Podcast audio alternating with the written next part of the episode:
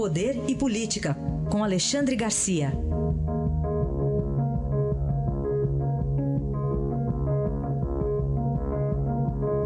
Alexandre, bom dia. Bom dia, Raíssen. Bom dia, Carolina. Bom Tô dia. do avião indo para plantão no Rio de Janeiro. Ah, vamos lá. Força. Que Nossa Senhora do Plantão o proteja e nos proteja. É verdade. Ô, Alexandre, esse segundo turno aí, uma análise sua dos últimos movimentos de Bolsonaro e Haddad. Pois é, Bolsonaro recebeu os médicos ontem que vetaram a presença dele nas ruas, na campanha e no próximo debate. né? Então, ele não, não vai comparecer ao debate da, eh, da Bandeirante. Aliás, debate tem que ter mais de um, né? Então, significa que provavelmente não haverá debate.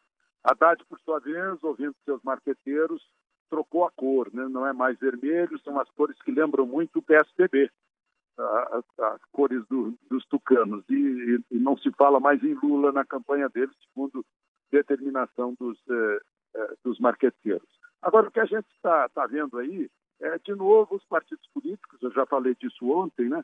presidente de partido, líder de partido, candidato de partido, falando como se fossem donos dos votos que receberam no primeiro turno e não são. Né?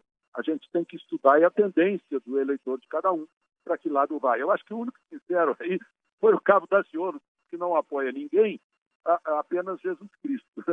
Os outros falam em neutralidade, essas coisas, tem até um apoio apoio crítico, algo assim, né? Que hoje me perguntaram o que é isso, eu disse, olha, isso é apenas uma, uma palavra, nada mais. Né? E as pessoas exigindo, exigindo programas eh, eh, de governo, exigindo propostas, parece que eu já ouvi isso 33 vezes ou 34 nas eleições de que participei como eleitor. Né? Porque não adianta o sujeito dizer o que vai fazer.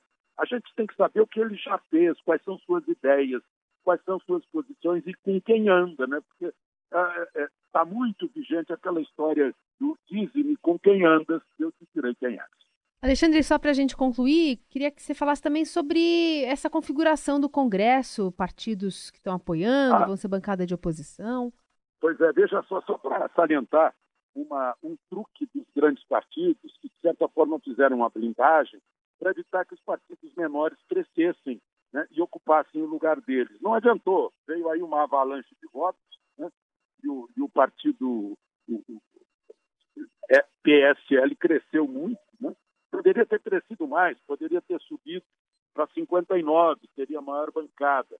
Mas eles criaram, é isso que eu, que eu, que eu quero salientar, uma certa cláusula de barreira que deixou fora sete deputados eh, federais por São Paulo, do PSL, deixou fora um deputado federal pelo, eh, pelo Novo, no Rio Grande do Sul.